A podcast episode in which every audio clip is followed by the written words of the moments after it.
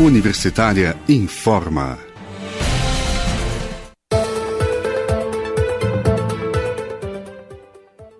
Olá, boa noite. Eu sou Delfino Neto. Seguimos aqui pela Rádio Universitária com os boletins Universitário Informa desta segunda-feira, 8 de março de 2021, Dia Internacional da Mulher. Durante todo o dia, o ouvinte da Rádio Universitária pode acompanhar notícias pelos 870M, pelo site radio.fg.br e pelo aplicativo Minha UFG.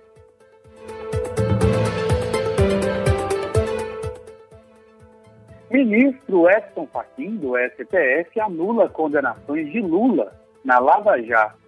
O ministro do Supremo Tribunal Federal considerou que a 13ª Vara Federal de Curitiba não tinha competência para julgar casos do triplex do Guarujá, do sítio de Atibaia e do Instituto Lula.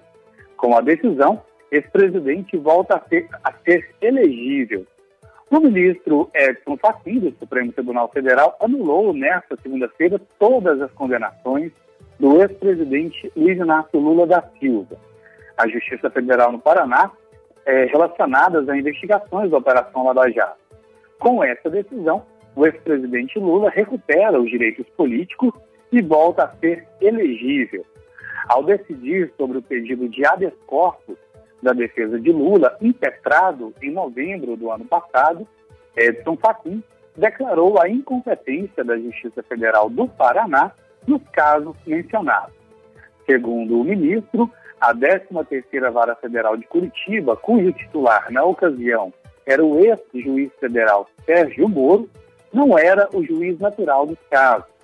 A decisão de Fachin tem caráter processual. O ministro não, não analisou o mérito das condenações. Agora, os processos serão analisados pela Justiça Federal do Distrito Federal, a qual caberá dizer se os atos realizados nos três processos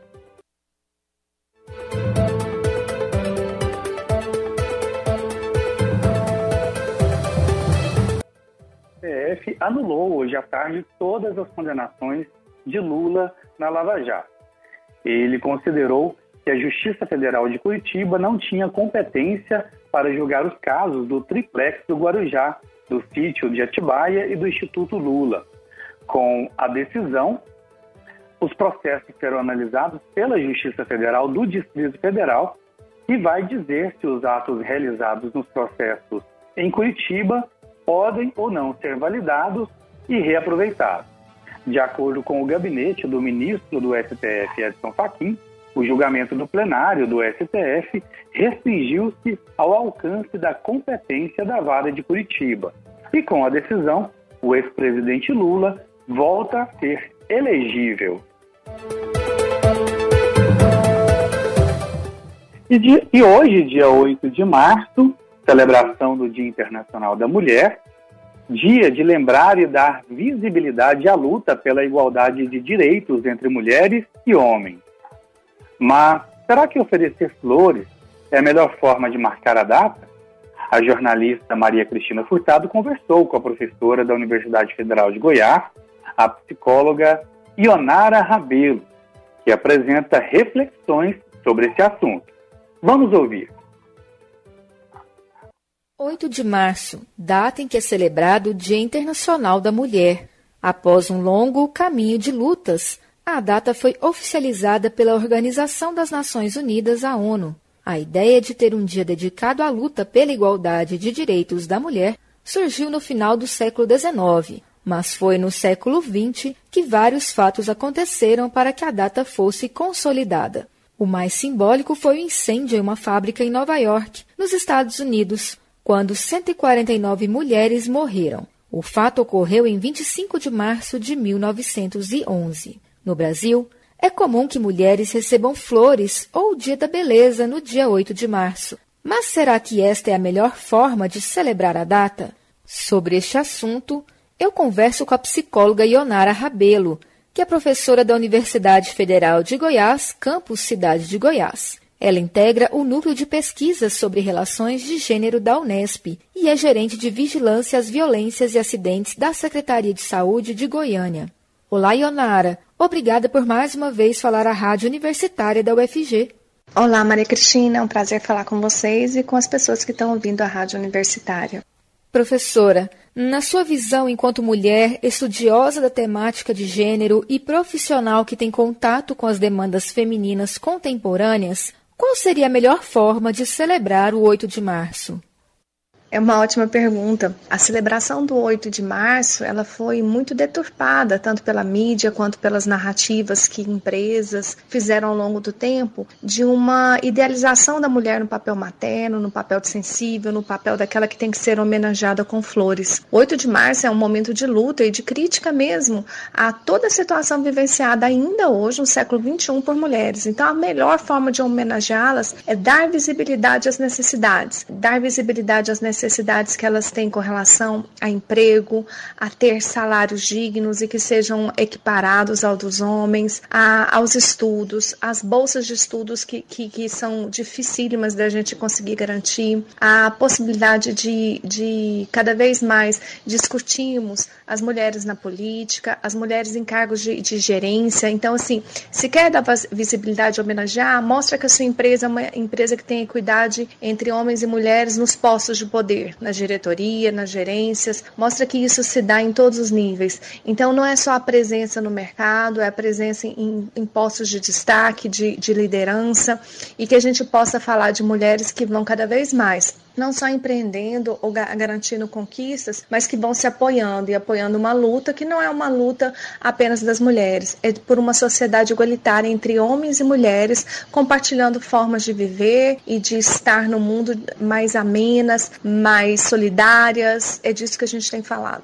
Quais as principais demandas para que haja mais igualdade de direito das mulheres no Brasil hoje? Em que elas diferenciam em relação à condição social, econômica e até mesmo cultural.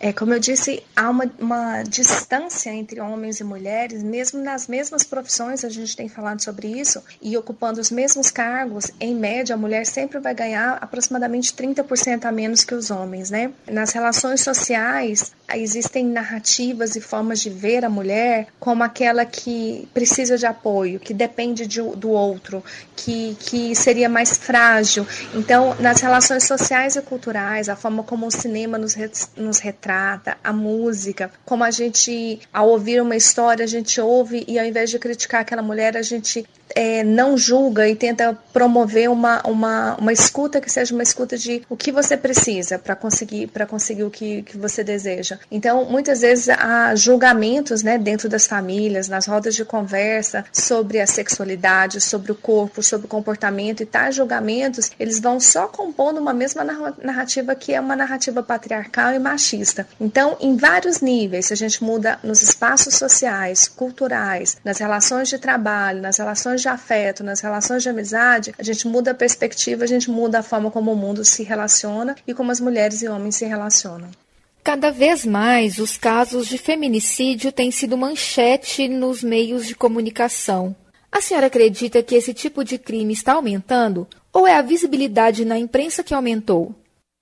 Acredito que exatamente por termos falado mais de, de do empoderamento feminino, é, ter criado por lei a categoria feminicídio, é, a imprensa começou a, a, dar destaque, a veicular, ainda às vezes de uma forma errônea, sabe? Colocando a, a vítima quase como sendo a, a, a, que, a que provocou essa situação. Então, não acredito que os crimes tenham aumentado, o que tem aumentado é a visibilidade, a notificação, a, a tipificação do crime de feminicídio, né? Então foi uma luta para que isso aparecesse e os números mostram aquilo que a gente já percebia nas nossas relações, né? Mulheres que têm sido violentamente atacadas e mortas, principalmente por seus parceiros, né? Em relações que se iniciam com uma idealização romântica e gradativamente essa mulher é vítima de é violência psicológica, humilhação, partindo para violência física física, ameaça, é, cárcere privado, tortura, até chegar ao assassinato. Às vezes isso ocorre num ciclo muito rápido, às vezes é aquele ciclo da violência clássico, né, de pedir perdão e de novo a família apoiar para que aquele casamento, aquela relação se mantenha. Então, o feminicídio é uma, talvez uma das, uma das piores heranças que a gente tem dos séculos passados. Ele precisa ser visibilizado para visibilizado para ser combatido. Então, o papel da imprensa é fundamental, não só para dar visibilidade, mas também mudar as narrativas, né? Colocar o nome do agressor, ou, ou suposto agressor, não, não substituir por adjetivos, estudante. Então, é importante que a gente saiba e que empresas se comprometam, né? Quando uma mulher foi vítima de agressão, ela se comprometa que essa pessoa não, não seja, não fique mais na empresa, que haja retaliações. A gente tem visto retaliações com pessoas na área do esporte. Então, isso é fundamental para ver que nós combatemos e enfrentamos a violência contra a mulher em várias frentes. Uma das frentes é essa empresa não coadunam com tal comportamento. Isso é essencial para a gente enfrentar a violência. A senhora acredita que nos últimos anos ocorreu avanço na luta pela igualdade de direitos das mulheres? E o que ainda precisa avançar? Com certeza houveram avanços. Quando a gente repensa lá atrás, por volta do início de, da, de 1800, que mulheres precis, eh, não tinham autorização para estudar, e depois elas tiveram que obter autorização para cursar é, cursos superiores, que só em 1962 mulheres deixaram que, de, de precisar da autorização do marido para trabalhar, deixaram de precisar da autorização do marido para é, pedir a guarda dos filhos, no caso de separação. Então, assim, são conquistas que vieram paulatinamente, a conquista do voto feminino, depois as cotas nos partidos, agora o debate é um outro, né, que a gente realmente eleja pessoas que, que componham a, as casas, né, do legislativo, nas diferentes casas no município, no estado e no âmbito federal, que tenham realmente composição de mulheres que representem a luta de mulheres de empoderamento. Não é só por ser mulher que você coloca uma pessoa lá e ela vai defender autonomia autonomia feminina. Pelo contrário, tem pessoas que estão em cargos de poder tentando defender a subjugação. Então, são conquistas que a gente precisa enaltecer, valorizar e acrescentar e não voltar atrás. Então, o 8 de março é um dia de revigorar forças, porque a luta ainda é árdua e a gente precisa continuar. Que seja um dia de lutas, enfrentamentos, esperança e sororidade. Eu conversei com a professora da UFG e psicóloga Ionara Rabelo sobre o Dia Internacional da Mulher e a luta pela igualdade de direitos. Ionara, muito obrigada pela sua entrevista à Rádio Universitária da UFG e até a próxima. Maria Cristina, foi um prazer falar com você, ouvintes da Rádio Universitária, e até a próxima vez. Um beijo. A presença das mulheres nas universidades é uma das principais conquistas femininas nos últimos, no último século. Entre os estudantes matriculados em cursos de graduação, as mulheres representam 57%, segundo dados do Censo da Educação. Na Universidade Federal de Goiás, mais de 53% dos orientadores dos projetos de pesquisa são mulheres, e as estudantes que participam destes projetos são cerca de 70%. No início da manhã de hoje, durante o programa Boa Semana UFG, aqui na Rádio Universitária, a vice-reitora da UFG, professora Sandra Mara Matias Chaves, falou sobre o protagonismo das mulheres na UFG e no enfrentamento à pandemia da Covid-19. Na universidade, até pela natureza dessa instituição, é uma instituição é, que agrega uma pluralidade de ideias, né, uma diversidade de pessoas que constroem no seu dia a dia e que procura, no caso da UFG, eu acredito que isso seja bem característico, procura respeitar né, as pessoas e principalmente respeitar a mulher combatendo qualquer tipo de violência, de discriminação e de preconceito. E isso, é, a, como eu disse, a própria natureza da universidade cria a possibilidade de as mulheres desenvolverem diferentes atividades no âmbito de, das ações que a UFG desenvolve. Então, mulheres que desenvolvem pesquisa, que desenvolvem extensão, que são professoras, que são gestoras, né, mulheres que atuam na arte, na música. Então, é, essa é a riqueza da universidade, né, e o respeito e a, a capacidade que as mulheres têm de estarem presentes nos diferentes espaços, é uma característica que a UFG busca resguardar e busca garantir, né? para que as mulheres possam desenvolver as suas atividades sem nenhum tipo de discriminação ou preconceito. Né? Nós temos um quantitativo bastante significativo de mulheres na UFG, tanto quanto é, estudantes, quanto professoras, servidores técnico-administrativos, com uma qualificação é, extremamente significativa também. Então, isso faz a diferença. Né? E as mulheres na UFG, elas fazem a diferença. É, acho que um dado importante, nós temos na UFG em torno pouco mais de 20 mil estudantes, dessas 20 mil estudantes, mais de 10 mil estudantes são mulheres. Né? É, nós temos 2.280 servidores técnicos administrativos, deste total, 1.286 são mulheres. Né?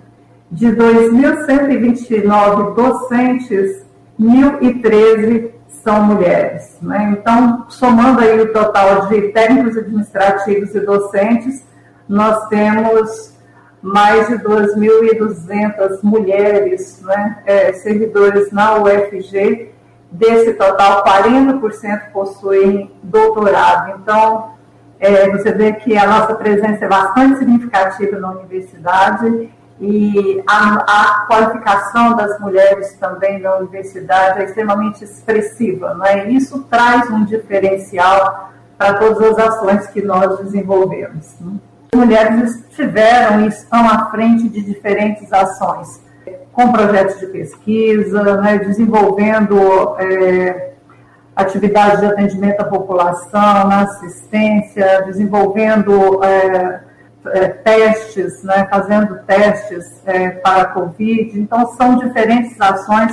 Nós temos hoje na UFG 60% de estudantes que participam, que participam de projetos de pesquisa, né, e 53% dos orientadores de projetos de pesquisa são mulheres. Nós temos 358 mulheres do total de 675 orientadores. Então, isso é um dado bastante significativo e essas mulheres, muitas delas, estão à frente de projetos de pesquisa ligados diretamente ao enfrentamento da pandemia. E ouça só, uma pesquisa realizada pela Universidade Federal do Ceará vai avaliar qual a participação feminina no ambiente acadêmico. Duas estudantes querem descobrir quais são os principais desafios e obstáculos que impedem que mulheres sigam estudando. Vamos acompanhar as informações na reportagem de Síria Mapuranga, da Rádio Universitária FM do Ceará. Quem são elas? Que cursos frequentam? Como contribuem para o crescimento da universidade? E por que dificuldades passam para permanecer na instituição de ensino? Essas são algumas questões que deverão ser respondidas a partir de um projeto de pesquisa desenvolvido na UFC. A iniciativa é de duas estudantes vinculadas ao PET, Programa de Educação Tutorial do curso de Estatística da universidade. Para traçar um perfil das alunas da UFC, as graduandas criaram um formulário online com cinco sessões. O anonimato é garantido para quem deseja deseja participar. A pesquisadora Yasmin Caliani fala sobre as expectativas com o projeto. A gente espera que esse trabalho ele possa ajudar as mulheres a ver o ambiente que ela está inserido, né? ajudar elas a, de alguma forma, se sentirem representadas, se sentirem acolhidas pela universidade. Saber que a universidade se importa com questões sociais como essa é um grande incentivo e um grande avanço para a nossa sociedade e isso ser um portal, uma forma de elas permanecerem na universidade. As estudantes tiveram a ideia após perceberem que não há muitos trabalhos de referência no assunto. Diante dos desafios que fazem as alunas abandonarem os estudos, elas sentiram necessidade de entender esse contexto. O objetivo é fornecer futuramente dados aos gestores da UFC para que possam atuar. As pesquisadoras receberam a orientação do professor Júlio Francisco Barros Neto, que atuou como co-tutor do projeto de pesquisa. Ele dá mais detalhes sobre o desenvolvimento do trabalho. O desenvolvimento desse projeto de pesquisa né, passou por um processo de consulta do que existia na literatura a respeito do tema. Nós fizemos consultas ao, ao MEC, ao Fórum né, de Reitores, fomos pesquisas sobre artigos que envolviam essa questão da inserção da mulher no mercado de trabalho e também nós fizemos algumas discussões sobre o tema ainda não há um diagnóstico efetivo usando é, recursos estatísticos para mensurar essa inserção da mulher no ambiente universitário. Então a gente tem certeza que esse diagnóstico que a gente vai fazer vai permitir que isso possa é, servir de contribuição para políticas até afirmativas dentro da instituição. A ideia é futuramente fazer uma pesquisa semelhante com as servidoras técnico-administrativas e docentes. Parte dos resultados da pesquisa com as estudantes serão apresentados nos encontros universitários de acordo com os pesquisadores. Síria Mapurunga para a Rádio Universitária FM.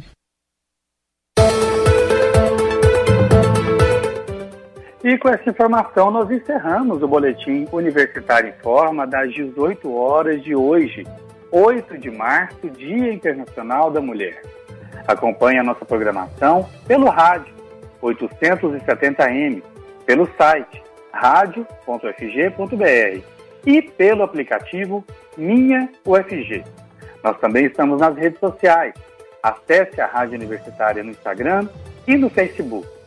Se puder, fique em casa. Se precisar sair, use máscara. Eu sou Delfino Neto para a Rádio Universitária.